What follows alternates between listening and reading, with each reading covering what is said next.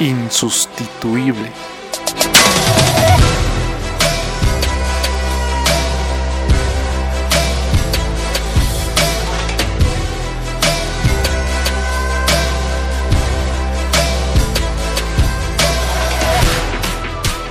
Bienvenidos al tercer episodio de Insustituible, el podcast diseñado para personas que están dispuestas a sobresalir del montón. Personas que desean esforzarse, desean correr una milla extra, personas que desean ir más allá de sus posibilidades. Yo soy Sergio Vasco y para el tercer episodio estoy compartiendo la entrevista que tuvimos con María René Lea Plaza sobre empresas digitales en la entrevista nos habló sobre lo importante que es utilizar poco a poco herramientas digitales que nos faciliten la vida.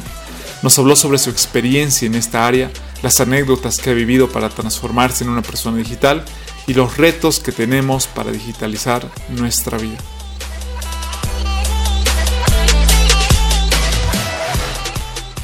Espero disfrutes este episodio tanto como yo disfruté la entrevista y te motive a construir tu propio futuro a ser insustituible.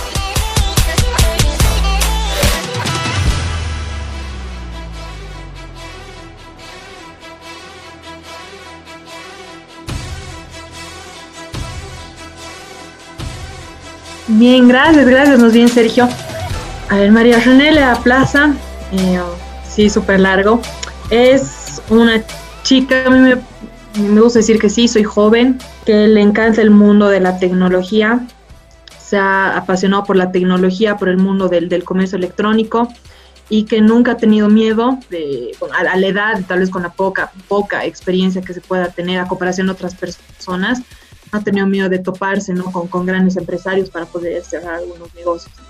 Y una chica joven, tal vez no, no, no, no lo podemos decir empresaria, pero sí mini empresaria con muchas ganas de crecer en tecnología de tecnología. Qué bueno lo que dices, me ha gustado mucho. ¿Y en qué proyecto estás trabajando entonces en este momento? Súper, sí, trabajo en realidad en una empresa de tecnología que se llama Tecnología de Alto Rendimiento. Estoy ahí eh, um, trabajando, bueno, dirigiendo un sistema que se llama Initio, que, bueno, resumen, en palabras facilitas, se encarga de reflejar un flujo de procesos de cualquier empresa, por ejemplo, una apertura de un crédito en un banco, lo refleja en un sistema, en una aplicación, para que sea más fácil de hacer todo el proceso, o en un sitio web. Eh, ese tema he estado encargada también de, del área comercial de equipo Bolivia hasta principios de este año, hasta hace unos seis meses, y, e independientemente doy docencia en, en, la Unifrance, en pregrado y en la Univalle en posgrado, y eh, bueno, a ver, estoy viendo si me salen algunas consultorías o no, y todo menos dormir.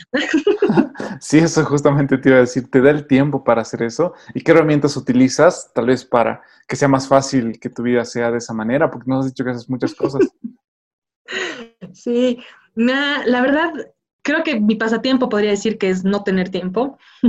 Y me acostumbro mucho. En mi caso, bueno, somos todos así, por lo menos yo que soy muy parecido en todo a mi papá. Él igual es informático, es, de sistema, le encanta estar así, ocupado, ocupados en la cuarentena, ocupado, no, domingo, olvídate que somos en cama, ¿no? mi mamá igual. Entonces, es una vida normal, o sea, no normal, ¿no? Pero que me, me gusta llevar, me gusta estar, me gusta estar ocupada. Y, ¿sabes cómo me organizo mucho? Me ha ayudado que con la empresa he aprendido. Primero, a todas mis reuniones agendarlas en mi Google Calendar me he acostumbrado. Entonces las agendo ahí y me sale notificación, dependiendo de, claro, de, si es para la oficina o es para mí, o sea, personal, ¿no? Con mi correo electrónico lo sincronizo. en realidad, todos mis correos están sincronizados en mi celu. Y em, primero empiezo por ahí, agendándolo todo ahí. Y utilizo una herramienta que se llama Trello, que es muy sencilla, es gratuita, la recomiendo es como un tablero en el que por columnas uno puede ir ordenando por proyectos, por tareas, por fechas, columnas que uno puede ordenar en fichitas y esas fichas va moviendo. Si está pendientes, usted puede tener una columna de pendientes y vas moviendo la fichita completados en, en vez de estar tachando en un cuaderno. Eso me sirve muchísimo. Qué bueno. ¿Y cómo comienzas en esto? O sea, porque me imagino que no es de la noche a la mañana que vienen todos los proyectos. ¿En qué momento María empieza a entrar a esta área? Eso es súper interesante porque si tú me decías en la U, que, o sea, yo, yo me predecía, ¿no? Digamos, de aquí a unos ocho años, cuando, estaba a mitad de la U, y me decías, ¿a qué te quisieras dedicar? Te decía ventas. Me encanta, siempre por mi personalidad me ha gustado mucho hablar, mucho hablar, en realidad hacía reclamación de niña. Eh, nunca me, me considero una persona introvertida, tal vez yo porque tenía una hermana de, porque somos muy seguiditos, tengo una hermana que somos muy seguiditas, y ella es mucho más extrovertida, entonces a mí me ha jalado a ser así, pero la, la, vida me ha llevado realmente porque hablando un día con una amiga que yo no sabía qué hacer de mi tesis, me gusta a mí mucho ventas y yo decía, tengo que hacer algo que me guste, no puede ser algo que, que, no, no, me cae, porque no quiero sufrir. Y me gusta mucho ventas y yo tenía ahí a, a, mi papá diciéndome, tecnología, tecnología, oye, tecnología, ¿no? Y decía, sí, me gusta, ¿no? Me, me gusta, sí, me parece interesante. Yo veía como que tecnología, un poco la idea de eh, no esos de los de sistemas, un poco, no me hables de tecnología, yo jamás me quiero ocupar de eso porque él es de sistemas, y de verdad, pero ahí ha dado la coincidencia que me decidí hacer mi tesis por comercio electrónico, estoy hablando del 2016, y me enamoré.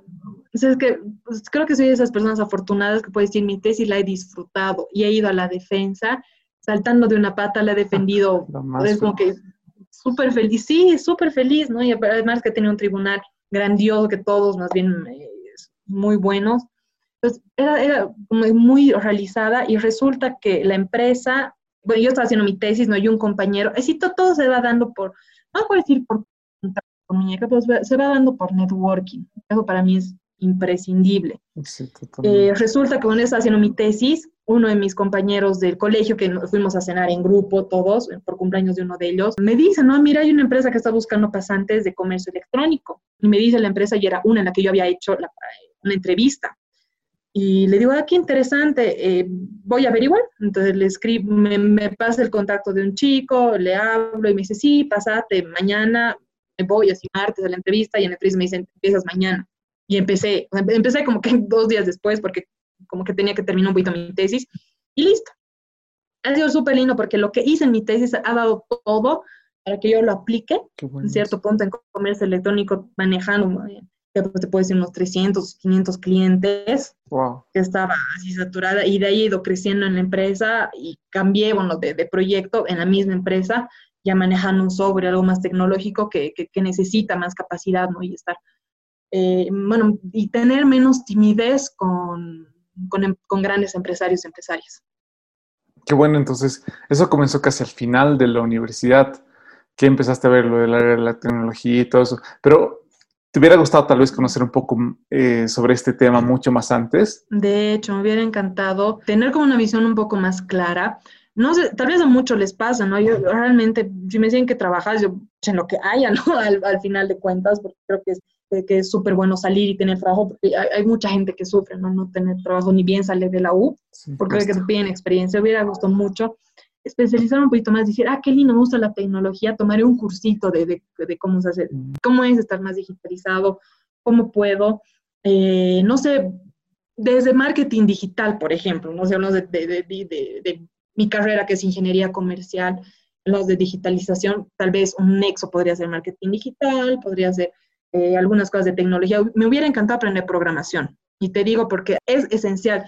Y me pueden decir, no, no, no, programación no. Sí, yo soy ingeniera comercial y me encantaría aprender programación porque me parece que es, va a ser como que un requisito, como para nuestros papás ser inglés, para nosotros va a ser programación. Me hubiera sí, encantado verlo antes.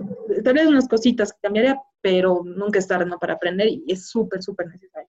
Incluso hay cursos gratuitos hoy en día para aprender programación que te enseñan de manera muy fácil que lo puedes hacer. Es un lenguaje, por lo que yo he visto, bastante intuitivo también. No es eh, tal vez muy complicado. Al igual que el inglés, al principio nos parecía un poco difícil, pero una vez que lo hemos empezado a hablar, conversar, igual.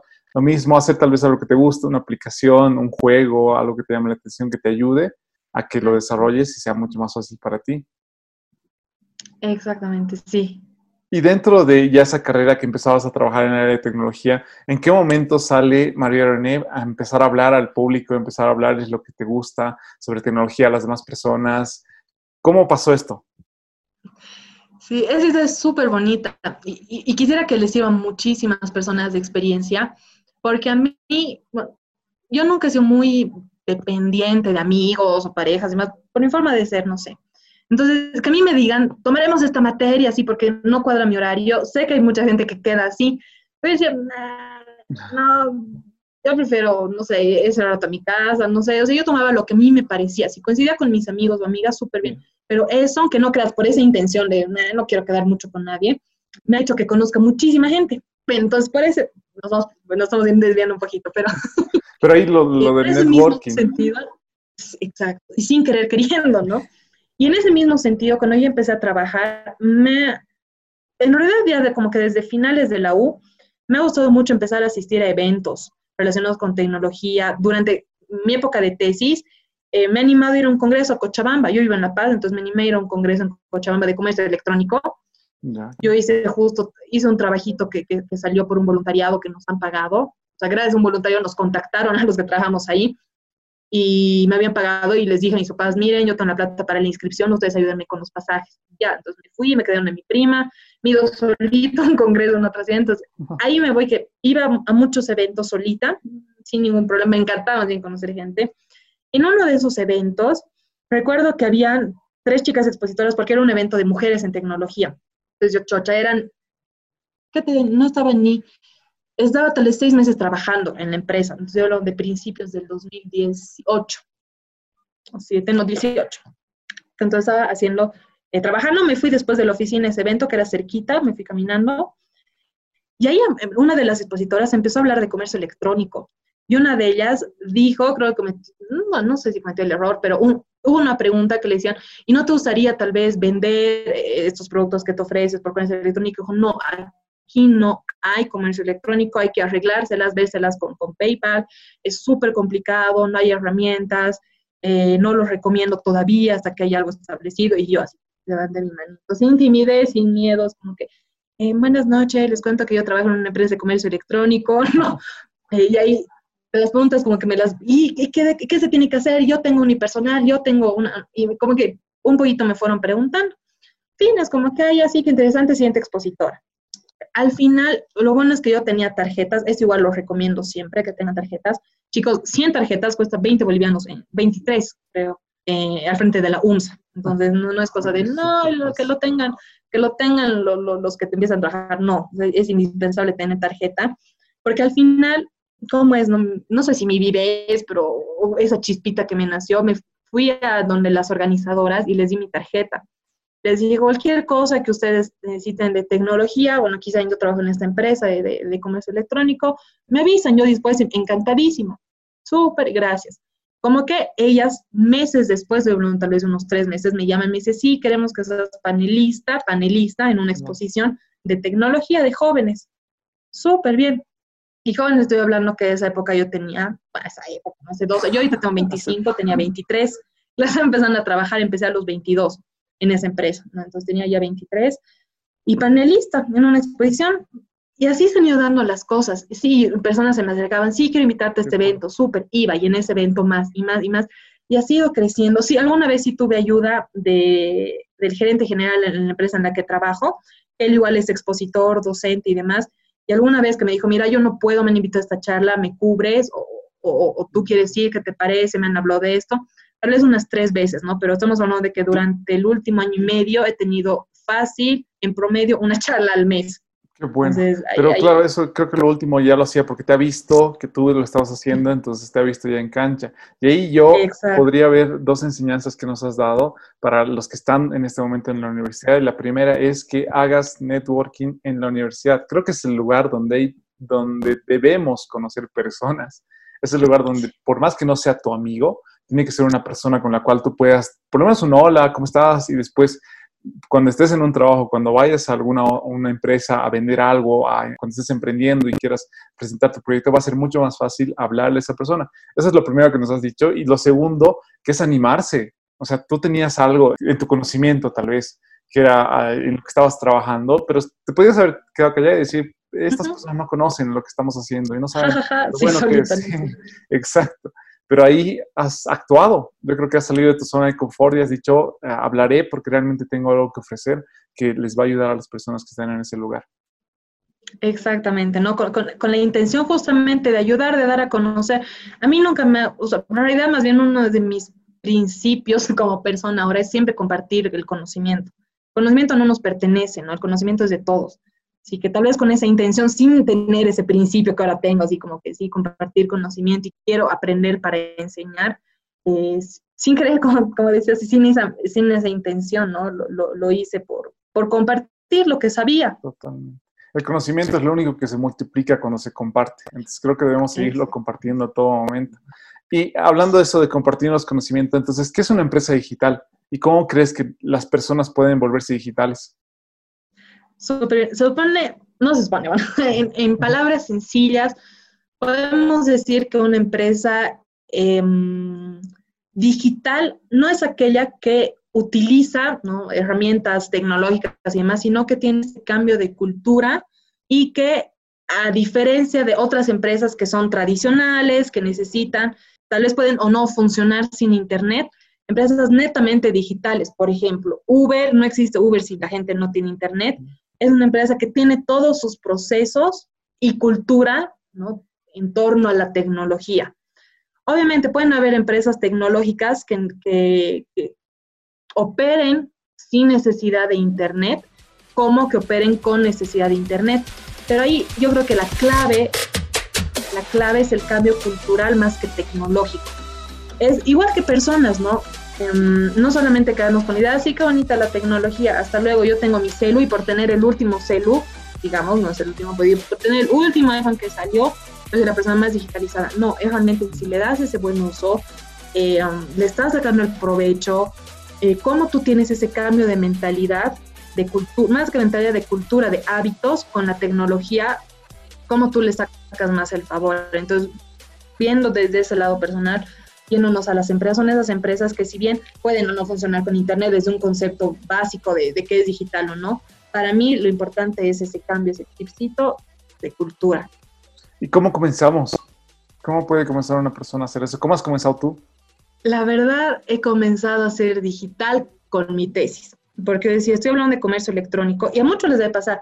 A mí, la verdad, creo que en la universidad, sí, tal vez alguna vez he trabajado o alguna pasantía que tenía y recibía mi sueldo físico, pero cuando empecé a hacer mi tesis y hablaba de comercio electrónico, en mi mente decía, no puede ser que yo no tenga, jamás haya tenido una tarjeta de débito ni crédito. Es más, hasta tenía confusión de qué era qué. Y por mi iniciativa propia, un sábado así, me voy a abrir mi cuenta al BNB. y fui a abrirme mi cuenta. Entonces, creo que eso ha sido, pero más por presión, porque yo quería hacerlo porque estaba hablando de comercio electrónico en mi tesis. Pero creo yo, si hablamos de jóvenes, primero de, voy a hacer esta analogía. Si hablamos de empresas, ¿cómo se pueden volver digitales? Yo digo, céntrate en aquellos procesos que sean muy monótonos, manuales, que te quiten tiempo y que no te sumen valor. Ponte el ejemplo como empresa, hablando como empresa primero. El caso de, por ejemplo, responder mensajes, ya sea por WhatsApp o ya sea por Facebook. Eso se puede automatizar.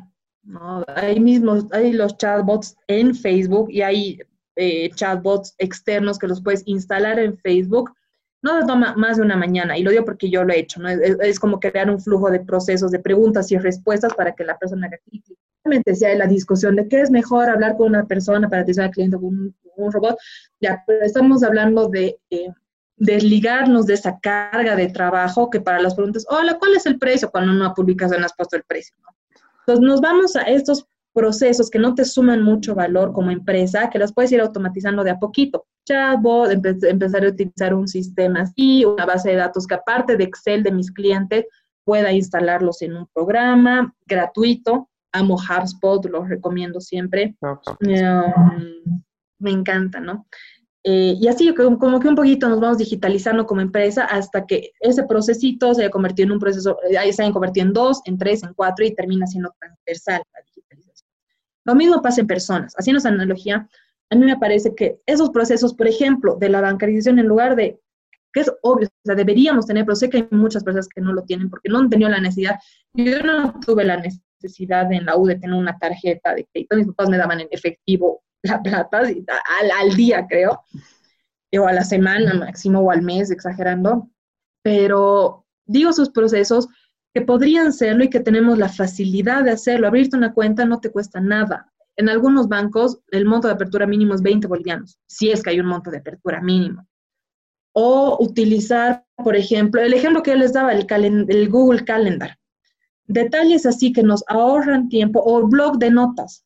Dos cositas así que nosotros podemos utilizar la tecnología a nuestro favor y que esto no sea entretenimiento, que sea también una herramienta de trabajo. Es súper importante para que podamos pasar de, no saber nada de tecnología y empezar a utilizar una aplicación más. Ah, qué interesante. Había visto, había visto este programa para, eh, por ejemplo, no necesitan ser desarrolladores o diseñadores gráficos para crear un arte, lo puede hacer con canva.com si quieren hacer desde cero. Entonces, detalles así de, em, de trabajos que pueden ser un poquito minuciosos, que lo puedan digitalizar con su celular, buscando aplicaciones o buscando programas y demás, empezamos ya desde cero. Sí, me parece muy bueno lo que dices. Tal vez un ejemplo que se me venía a la cabeza es que si en tu casa pagan la luz, en tu casa pagan gas, en tu casa pagan el internet, ¿por qué no agarras y le dices a tu papá, le haces el favor de, papi, yo voy a pagar la factura este mes, pásame el dinero en efectivo, después lo depositas en tu cuenta, pero págalo por internet. Hazlo con una aplicación que puedes tener ahí en tu celular para comenzar poco a poco. Y eso, me, me, has venido a la mente eso.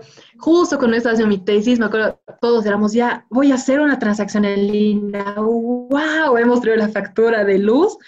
Pero ¿cómo se hace? ¿no? Entonces, me acuerdo que era mi mamá y mi hermana mayor al costado. Y yo, si ingresa aquí. Oh, obviamente, uno es más joven, es más, se adapta más al cambio. Cuando mi mamá que tiene, eh, esa época tenía entre 50 y 60, y mi hermana mayor que tenía entre 30 y 40, eh, veíamos así, wow, ya hemos pagado, segura, hemos llamado a ese teléfono, hemos pagado, sí, wow, hemos pagado. y hace casi unos cuatro años, no, mucho, pero son, son detalles que realmente uno se va acostumbrando y, llega a mayo. En mis pasanacos, la verdad, a los que pertenezco, yo les mando, no páguenme, yo no voy a recibir en físico, páguenme en línea y las obligo a pagar para que se Qué bueno, sí, totalmente. Y más que todo hoy en día que es tan necesario en el estar por así decirlo, en diferentes lugares, incluso puedes hacer transacciones con el mundo y te asegura mucho más fácil. Recién nomás nos pagaban por un servicio que realizábamos de imprenta con mi hermano desde Italia, nos han pagado. Mm, ya hayan utilizado, pero eh, ¿qué, qué Banca por internet. El, ah, el que nos ha pagado es transferencia. De transferencia. Ah, ah, mira. Pero no es necesario que él venga, nos deposite. Desde, eh, o sea, él es boliviano, pero estando desde allá, con su cuenta de Bolivia, nos ha hecho la transferencia. Entonces, detalles como esos que te llevan, ¿no? Sí. A, llegar a ser, digital. Pero, ¿qué más? O sea, una persona, ¿cuándo se gradúa de digital?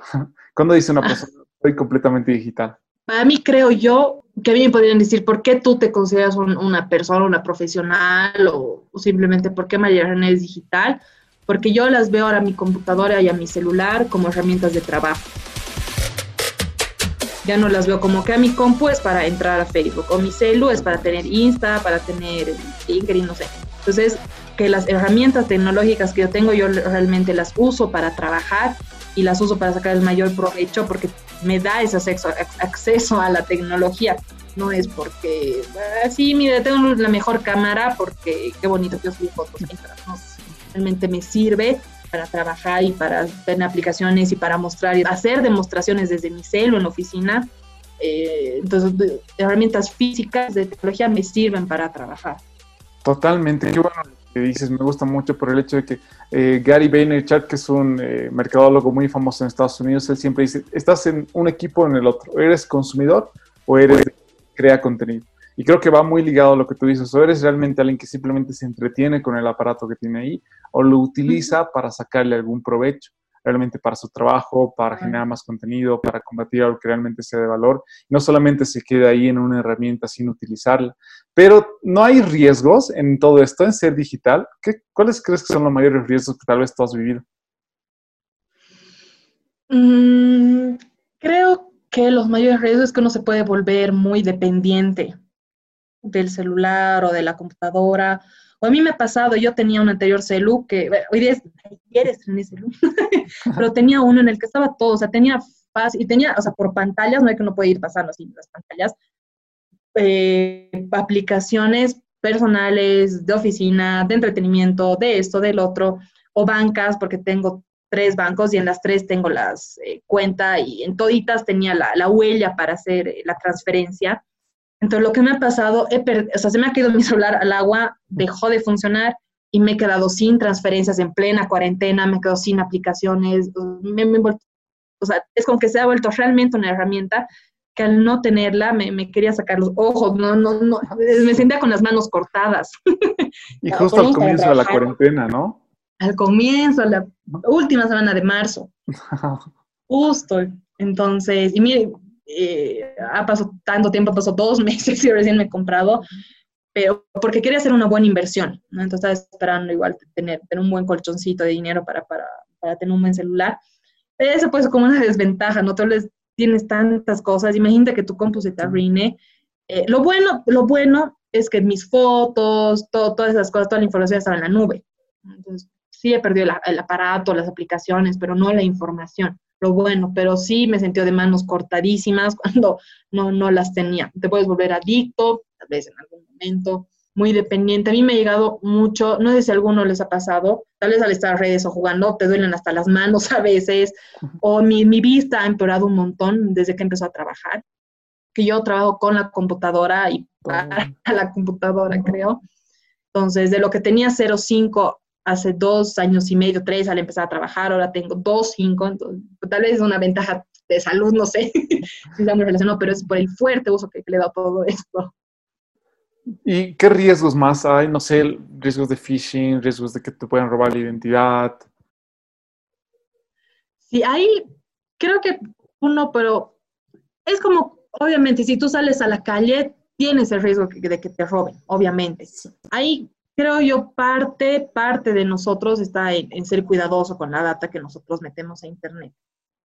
En el caso de las redes sociales, primero, empezamos por las redes sociales, nosotros no estamos gratis en las redes, pagamos con nuestra información. Entonces, ahí hay que ser súper cuidadosos, pagamos con nuestro likes, con nuestra información, con nuestros comentarios. Eh, uno, ser cuidadoso con, con, con, esos datos. Dos, eh, en el caso que ustedes estén haciendo pagos con tarjeta, a mí me ha pasado, justo con esa idea, si les cuenta todo lo que he hecho durante mi año de tesis, que he comprado un libro por internet con la tarjeta de mi mamá, que nos han, nos han justo hecho, phishing, nos han, nos han robado como que la data y meses después como que ha aparecido que mi mamá había hecho así pagos de miles en Brasil, que jamás había ido, ¿no? Entonces ahí es ser cuidadosos, pagar siempre en, en plataformas seguras, eh, es decir, que siempre tengan el HTTPS que nos da que, que tiene certificado de seguridad, por eso es la S. Eh, nunca creer yo siempre lo digo, en plataformas o información que no tengan un dominio propio. O sea que el dominio es el nombre del sitio web, www.google.com es un dominio. Y pueden ver, a mí me ha pasado igual que alguna vez he querido pagar, qué interesante este curso, sí, de moda, siguiente, siguiente, siguiente. Y es como que WordPress, que es una plataforma para crear sitios web, slash modasenbolivia.com. O sea, no es una empresa consolidada porque está su dominio dentro del subdominio de una plataforma.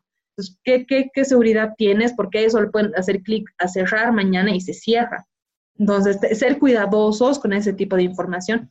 Y lo que sí les recomiendo, que yo sé, puede decir, ay, pero son, depende del banco, son siete bolivianos al mes, son dos bolivianos al mes, tener el seguro en el caso que utilicen la, la tarjeta.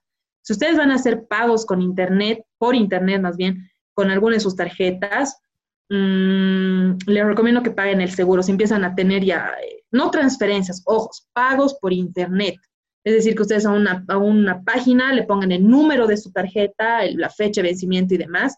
Eh, les recomiendo que tenga el seguro, que es una forma en la que ustedes pueden estar tranquilos porque el banco va a responder si en algún momento les roba el dinero, va a responder por ustedes y les devuelve.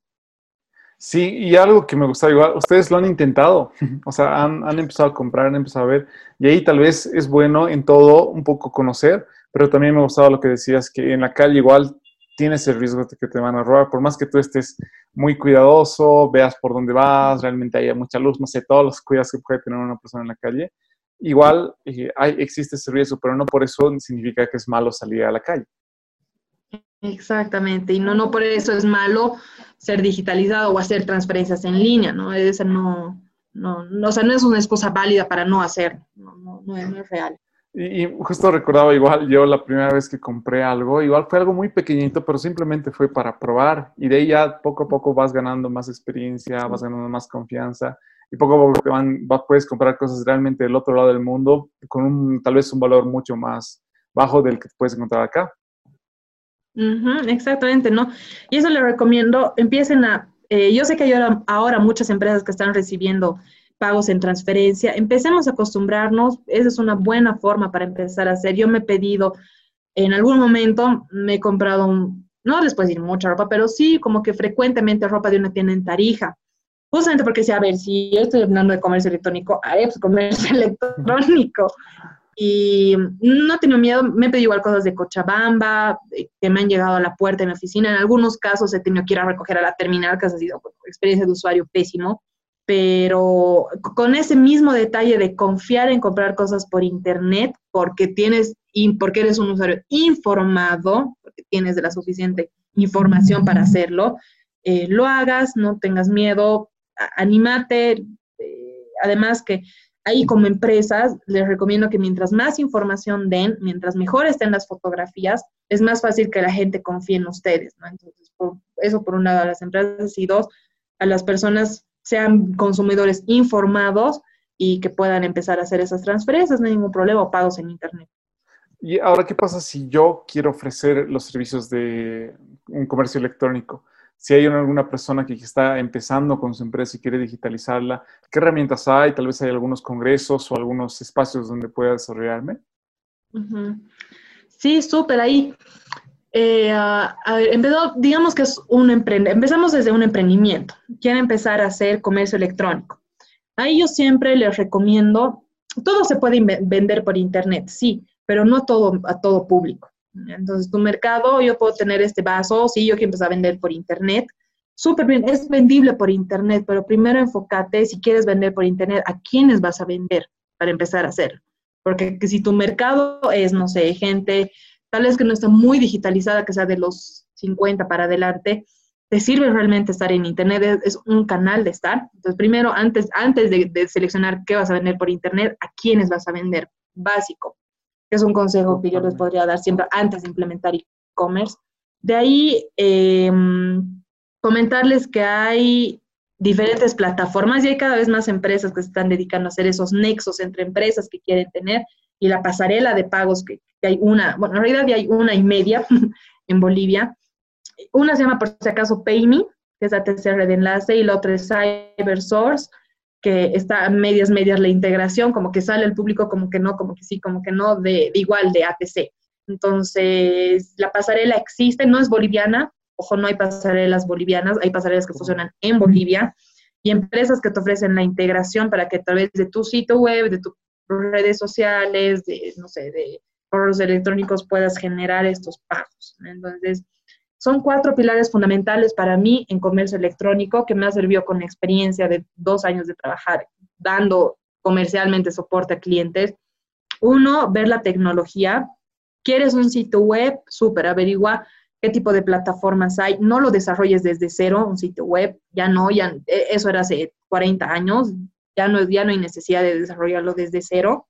Dos, eh, los medios de pago medios de pago hablamos de la pasarela, de transferencias, de Tigo Money, ¿por qué no? O pago de entrega. De ahí hablamos de eh, la logística, cómo vamos a entregar. Más bien, más, o sea, digo, más allá de todo lo malo que trajo la cuarentena, eh, nos dejó cosas buenas, como que han habido más empresas a la logística, a la entrega de productos. A mí esto, eso me lo ha traído pedidos ya, desde Huawei, un pedido directo que hace tres meses o el año pasado en estas alturas era imposible que pase, ¿no? Así que hay más empresas que hacen esas entregas, el, tema de logística, y hay, además de pedidos de hay empresas nacionales que están naciendo con esta idea. Pues ver el tema de logística. Y por último, el tema de marketing digital, es esencial. Si quieres vender por internet y no tienes un buen contenido, no tienes una buena, una buena red social, es lo mismo que nada. Claro, comenzar por ahí, ¿no? Y eh, tal vez nos puedes hablar igual un poco sobre los, eh, no sé, creo que hay un evento que se llama Startup Weekend, algunas plataformas igual que te puedan eh, fomentar ah, ese desarrollo tecnológico. Sí, claro que sí. Mira, te comento que hay, um, aquí las tenía, para no, para no olvidarme las he, me las he anotado aquí. Hay un par de plataformas que yo les recomiendo que puedan seguirlas en tema de tecnología, comercio electrónico. Igual, bueno, yo suelo dar talleres de e-commerce, igual aproximadamente una vez al mes, un poquito más seguido, ahora con, con esas últimas tendencias. Eh, um, yo recomiendo que empiecen a, seguir, por ejemplo, Startup Weekend, a, eh, um, ah, las perdí, que las vamos a ver a, em, por ejemplo, Bolivia Tech Hub, que es otra, hay otra de mujeres en tecnología que me encanta, que una vez me invitó a una charla que se llama em, Women, ay, Women in Tech, Bolivia, si no estoy mal, ¿sí? Women Tech Bolivia, Women in Tech, bueno, igual las, encontremos en Facebook, Women Tech Bolivia o Women in Tech Bolivia. Eh, de ahí tenemos algunas como eh, sí, Startup Weekend, que es otra plataforma súper interesante. Tengo también a um, Bolivia en Cuba. Les recomiendo que puedan seguir o Tech Stars o Tech Stars, como, quieran llamarlo. Son plataformas que eh, te dan un programa no solamente de tecnología, sino también estas tres que les mencionaba, estas tres últimas de Startup Weekend, Bolivia en Cuba y Tech o Tech Star te dan eh, mentoría de emprendimientos. Entonces, en el caso de TechStar o TechStar te dan tecnología, Startup Weekend en, el tema de startups. Que si nos vamos desde ese punto de vista, startup es un em, es una empresa chiquitita que nace con, con, una idea completa e innovadora en tecnología sobre todo las startups no se, enfocan en tecnología, entonces es como que un emprendimiento chiquitito que está listo para ser puesto en producción en las empresas o para crecer, necesitan mucho apoyo, mucho apoyo que tienen una idea innovadora en tecnología. Entonces, en ese caso, si necesita apoyo en, startups, se tiene, ¿no? Seed Stars, se tiene Startup Weekend o Tech, eh, lo que decía Tech Stars. Ah, Bolivia, perdón. No te preocupes, lo que decías de innovadora, creo que la palabra a veces nos suena muy grande. O sea, pensamos que innovadora tenemos que crear el nuevo foco para, no sé, para un celular. Pero no necesariamente es eso, es tal vez ver una necesidad que tú puedas digitalizarla. Airbnb comenzó así como una necesidad que tenían los fundadores, tal vez eh, los, los radiotaxis ya existían hace mucho tiempo, pero Uber simplemente lo hizo en una aplicación y cosas así que realmente puedes pensar desde otro punto de vista, digitalizarlo para que sea una empresa y empezar a venderle al mundo. Lo bueno de esto, y creo ahí tal vez me puedes apoyar, es que no solamente te enfocas en un mercado nacional, sino te puedes enfocar en un mercado global. Claro, eso, eso es muy bueno porque ahí les doy, bueno, en realidad nosotros en la empresa les doy una experiencia o una anécdota. Como empresa hemos desarrollado un software que hemos querido hacerlo como un, o sea, es un sistema, lo que les decía, no es el que se encarga de flujo de procesos y demás adquisición, eh, lo hemos convertido en un producto sólido y que eso lo hemos hecho, eh, lo hemos vendido a diferentes bancos acá en, Bolivia, entidades financieras, demás. Lo interesante es que hay una plataforma que el CEO es un boliviano, em, Ruiz apellido, si me fue el nombre, que se llama FinConecta. Entonces es una plataforma a nivel, eh, como que es internacional, no solamente latinoamericano, que es esa conexión entre soluciones que sean para un mercado financiero, las pone en esa bolsa, y aquí te pone bancos de todo el mundo en esta misma bolsa. En nuestro caso, como nuestro sistema está en español, estamos enfocados para mercado latinoamericano. Hemos tenido reuniones con Colombia, con Ecuador, con, bueno, con un montón de, empresas a las que sí estamos bien el tema de poder ofrecer nuestro servicio. Entonces, hay plataformas que te dan ese apoyo. Hay, en el caso de Bolivia, hay aceleradoras que tal cual, ¿no? Son, em, son empresas o son programas que te ayudan, escogen, obviamente, se pueden postular 5.000 empresas o startups, pero ellos dicen, no, vamos a escoger a solamente 20. Entonces, cogen esas 20 y un programa que no, nosotros hemos postulado, nos han aceptado, pero hemos tenido que eh, declinar un poquito porque era un poco muy maratónico. Eh, que durante, puede ser un mes, dos meses, seis meses, ellos te dan una capacitación full time, pero así con, con expertos en el tema para que tu idea se convierta en un negocio grande y al final ellos pueden hasta llegar a invertir en ti. Estamos hablando del caso de Solidez, estamos hablando del caso de Pista 8 y eh, un hito más que tal vez, eh, bueno, y Seed Stars, que bueno, es a nivel internacional. Y hay uno que tal vez saque el Banco de Desarrollo Productivo, el BDP, que justo un amigo ahí que está trabajando en este tema de, de, de crear una aceleradora, que tal vez lo saque en los próximos meses, pero hay estas opciones, ¿no? Entonces, hay gente que tal vez no sabemos, no conocemos. Mira, nosotros hemos postulado y hemos, hemos, hemos salido, y el error, ¿no? Nosotros al ser empresa, hemos tenido que declinar porque nosotros somos dependientes de una empresa al tener ese producto. Entonces no podíamos estar seis meses en capacitación, ocho horas y que nos estén pagando el sueldo. Pero otra cosa es si eres emprendedor. Te arriesgas y lo haces. Yo hubiera encantado hacer, era una mentoría, pero desde, desde la base, uno de contabilidad hasta, no sé, la, temas de tecnología. Entonces, muy, muy bueno y hay. Qué bueno. Y mira, igual eh, algo que muchas veces nos limita es pensar, pero ya existe esa esa empresa o ya lo están haciendo. Recuerdo la, aplicación que es Yaigo, que es una aplicación igual de delivery, que es una aplicación boliviana, pero ya existe Pedidos Ya, ya existe Rappi, ya existe Patio Service, si no me equivoco, que es la otra. O sea, ya existe, pero ahí incluso puedes darle tal vez un valor agregado. Y creo que también es importante el hacerlo ahora. O sea, como tú dices, tenemos tantas herramientas, tantas oportunidades y no, que no te pase como a mí, de decir, pero yo había pensado en hacer eso de deliveries hace 10 años, ¿por qué no lo he hecho? que me ha pasado con muchas ideas que he tenido y al ver que otras personas lo están ejecutando, tal vez tú puedes decir, eh, pucha, no, ya lo están haciendo, pero tal vez tú puedes hacerlo de manera diferente con las necesidades que tú encuentres. Eso, exactamente. Les cuento que hay una, un, chico que estudia justo, justo en la católica, que mm, tal vez lo, conocen. Él tiene su, ha hecho un emprendimiento entre un, grupo de compañeros de la universidad, ha tomado esa idea de, a ver, eh, vendemos como Airbnb, ¿no? Existe un departamento vacío, consumidor y ofertante. Lo mismo pensemos en parqueos. Hay parqueos vacíos, consumidor y un ofertante.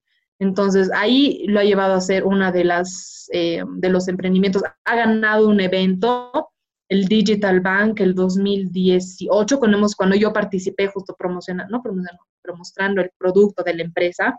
Eh, y ha ido como que escalando su proyecto, súper interesante.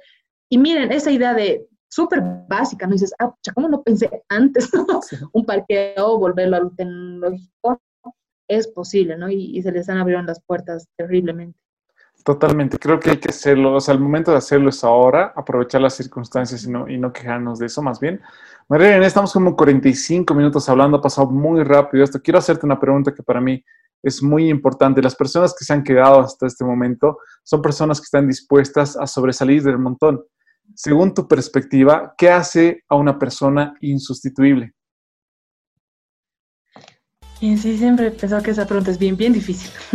Miren, eh, para mí una persona es insustituible cuando es ella misma, cuando, encuentra su, su pasión, cuando encuentra ese sentido de vida y es como, y, tiene sus propias metas y decide cumplirlas sin necesidad de pisotear a nadie, sin necesidad de que te paquen, pero es ella misma cumpliendo sus propias metas y brilla por sí sola, eh, es netamente insustituible.